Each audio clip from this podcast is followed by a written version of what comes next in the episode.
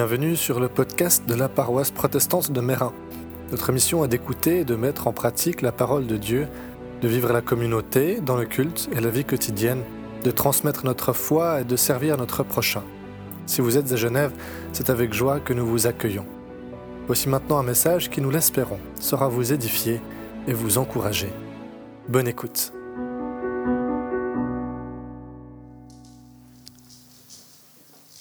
Lecture de l'évangile de Matthieu au chapitre 15, les versets 21 à 28. Puis Jésus partit de là et s'en alla à l'étranger, dans le territoire de Tyr et de Sidon.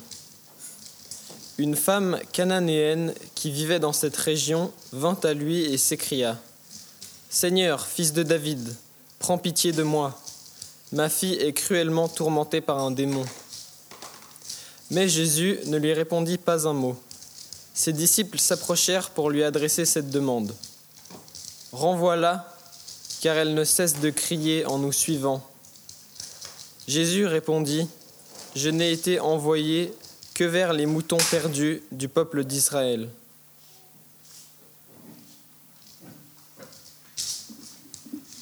Mais la femme vint et se prosternèrent devant lui et dit, Seigneur, Viens à mon secours. Jésus répondit, Ce n'est pas bien de prendre le pain des enfants et de le jeter aux chiens. Seigneur, c'est vrai, dit-elle. Pourtant même les petits chiens mangent les miettes qui tombent de la table de leur maître. Alors Jésus, lui répondit, Oh, c'est que ta foi est grande, que tu es que tu es, tout se passe en toi comme tu le veux. Et sa fille fut guérie, et à ce moment même,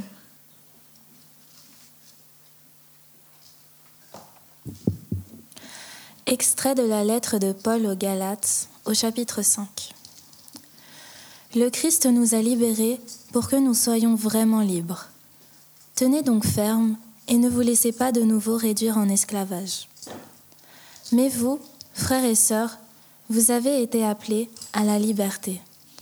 Seulement, ne faites pas de cette liberté un prétexte pour vivre selon les penchants humains. Au contraire, laissez-vous guider par l'amour pour vous mettre au service les uns des autres. Car toute la loi se résume dans cette seule parole. Tu aimeras ton prochain comme toi-même. Voici donc ce que j'ai à vous dire. Laissez l'Esprit Saint conduire votre vie et vous n'obéirez plus aux mauvais penchants. Ce que l'Esprit Saint produit, c'est l'amour, la joie, la paix, la patience, la bienveillance, la bonté, la fidélité, la douceur et la maîtrise de soi. L'Esprit nous a donné la vie, laissons-le donc aussi diriger notre conduite.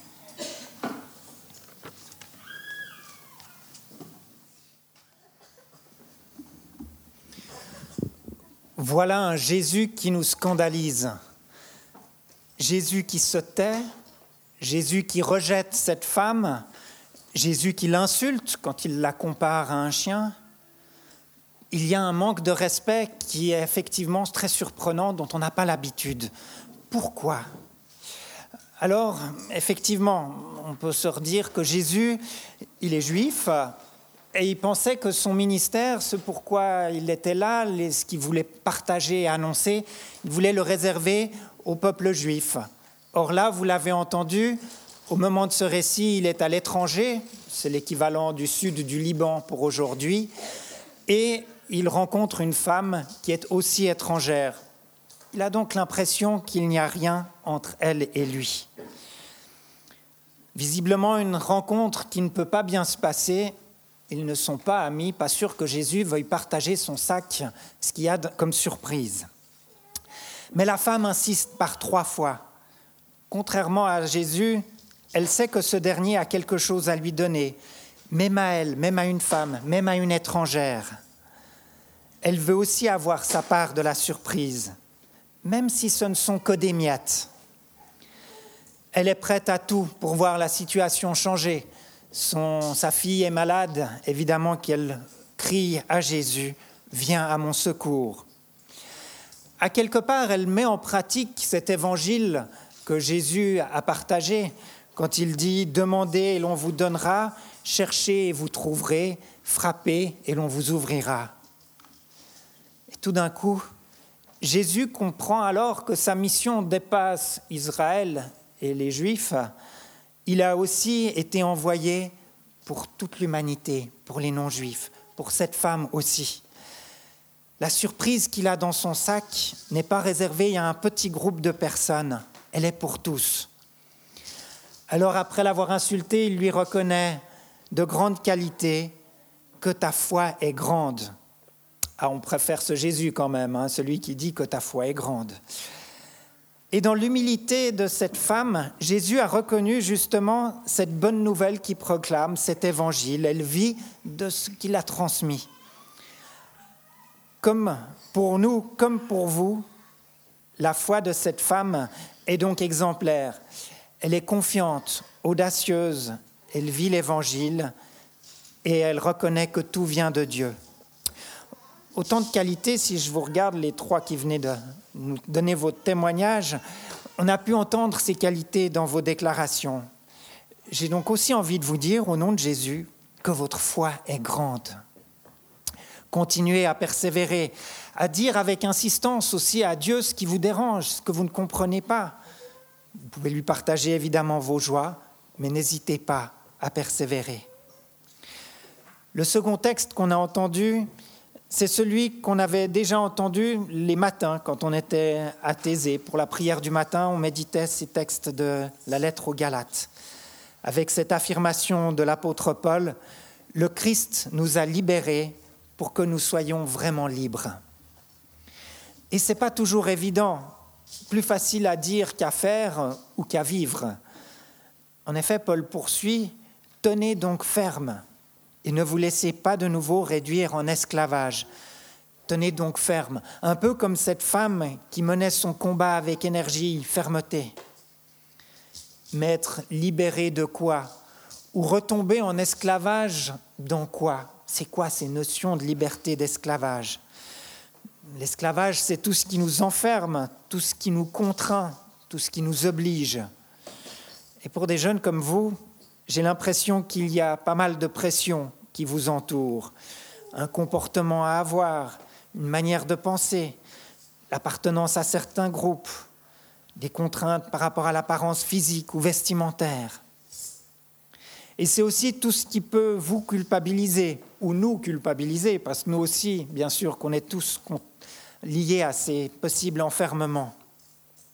J'ai l'impression qu'on vit actuellement dans une société qui met une pression terrible avec certaines personnes qui, paradoxalement, souhaitent une grande liberté afin qu'on accepte toutes les minorités. J'ai évidemment rien contre là, mais qui souvent, très vite, je trouve, veulent imposer leur opinion à tous, leur façon de faire, leur façon de penser. Et je trouve qu'on est malheureusement dans une société où les verbes obliger et interdire sont beaucoup trop présents, alors que le Christ nous a libérés pour que nous soyons vraiment libres. Vous avez été appelés à la liberté, dit Paul, pas à être obligés, pas à être interdits. Alors la liberté, c'est un peu comme une pièce de monnaie. Elle est d'un côté, puis de l'autre côté, il y a la responsabilité qui va avec. Et pour vivre cette liberté, cette responsabilité, Dieu nous donne un outil et un mode d'emploi. Cet outil, c'est le Saint-Esprit ce qui, va, nous permettre de vivre cette liberté. Et un mode d'emploi qui tient en une seule ligne, tu aimeras ton prochain comme toi-même. Et si on regarde cet outil, on voit qu'il peut s'ouvrir un peu comme un couteau suisse qui a plein d'outils différents, une lame, un tire-bouchon, un tournevis, un poinçon. C'est ce que nous a dit ce texte qu'on appelle les fruits de l'esprit, qui sont généralisés dans l'amour, qui se traduit par la joie, la paix, la patience, la bienveillance, la bonté, la fidélité, la douceur, la maîtrise de soi. En tout cas, huit ou neuf, si on compte l'amour, huit ou neuf outils dans ce couteau suisse qui nous est donné. Alors Jésus, il a vécu pleinement cette vie d'amour dans le Saint-Esprit. Et c'est cette liberté qui lui a permis de se rendre compte qu'il était peut-être dans l'erreur face à cette femme et qu'il a eu la liberté de changer d'avis, de changer de point de vue. Il n'y a que ceux qui ne sont pas libres qui ne changent pas d'avis. Oui, notre société met des cadres et de la pression qui enferment, qui peuvent nous rendre de nouveau esclaves. Le salut viendrait-il donc de l'Église? Parce que quand je dis société, c'est assez général, mais ça peut aussi contenir une pression de l'école, une pression de résultats, une pression de la famille. Est-ce que l'Église pourrait être le lieu où la liberté est vécue? Ah, J'aurais envie de dire oui, mais j'ai bien peur que non. Là aussi, il y a bien des choses qui enferment. Cette femme étrangère, elle était vraiment libre. Les disciples, eux, étaient plutôt enfermés dans leur schéma. Renvoie cette femme, ont-ils dit à Jésus, esclave de leur représentation.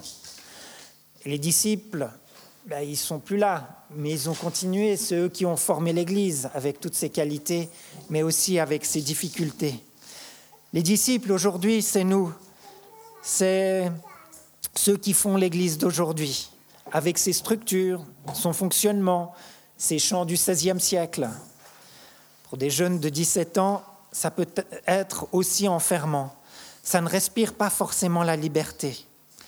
Et notre défi aux pasteurs, aux conseillers de paroisse, à tous les membres de l'Église, c'est de voir comment pouvoir vous accueillir avec vos désirs, vos idées, sans aller contre ce qui plaît aussi à d'autres personnes. Là aussi, comme la femme étrangère, insistez pour avoir votre part de la surprise. Dites ce que vous rêvez pour l'Église, pour votre Église, pour notre Église, aujourd'hui. Elle a aussi plein de belles choses à partager, cette Église. Elle essaye de vivre avec cet outil du Saint-Esprit, ce couteau suisse. Mais elle reste aussi humaine, avec ses faiblesses, ses contradictions ou autres. Mais oui, Jésus aime son Église. Il a dit oui à son Église. Un engagement qui nous stimule et nous encourage jour après jour. Et quand on s'est rencontrés il y a 15 jours, vous m'avez vous avez attiré mon oreille vers une chanson interprétée par celle qui formait le groupe les Destiny Child et qui dit justement la force de la présence de Jésus à nos côtés. When Jesus say yes, quand Jésus dit oui. Une bien belle confession de foi, elles auraient pu faire leur confirmation ici. Oui, être porté. Euh, je vais terminer avec un dernier point. Quand Jésus dit oui, il a dit oui à l'Église, comme il a dit oui il y a bien longtemps à, à chacun, chacune de vous trois, mais aussi à chacune, chacun de nous ici. Jésus nous donne son amour, c'est aussi ce que l'on a pu vivre symboliquement à Thésée. Le vendredi soir, on a eu un temps de recueillement où on s'est rappelé de la mort de Jésus à vendredi saint sur la croix. Et le samedi soir, on a allumé une bougie qui rappelait la lumière, l'aube du matin de Pâques, du dimanche matin.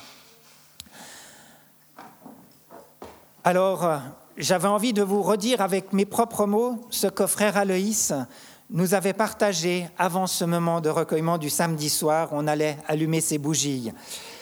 Il nous rappelait que nous avons reçu une lumière. Nous avons tous reçu une lumière, quoi que nous ayons fait. Dieu nous accueille et nous donne son amour. À quelque part, c'est la bonne surprise que Jésus a dans son sac. Je ne sais pas encore ce qu'il y a dans le sac de Philippe. Mais Jésus est mort pour nous donner cette lumière. Cette lumière reçue, nous sommes alors invités à la partager. C'est ce que nous invitait ce texte aussi aux Galates. La partager plus loin. Alors, j'ai ici une bougie, puis je vais m'adresser aux enfants, ils sont un petit peu dispersés, mais si je vais essayer d'allumer ma bougie à l'autre bougie qui est là-bas, qu'est-ce qui va se passer avec la flamme qui est là-bas?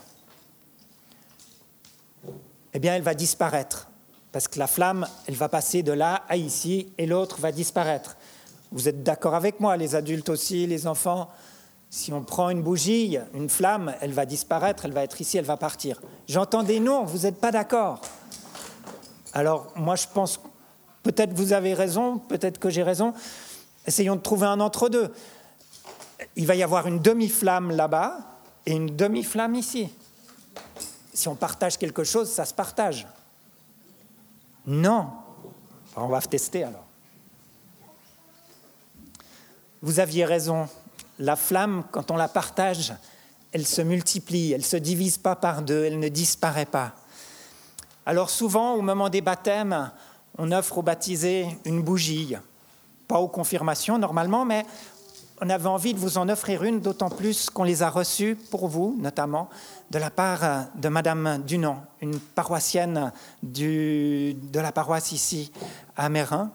Vous pourrez garder cette bougie, l'allumer, vous souvenir que cette flamme que vous avez reçue, vous pouvez la partager. Elle éclaire votre vie, vous pouvez la partager autour de vous pour éclairer celle des autres. Que le Seigneur éclaire vos routes et continue de guider vos pas. Amen.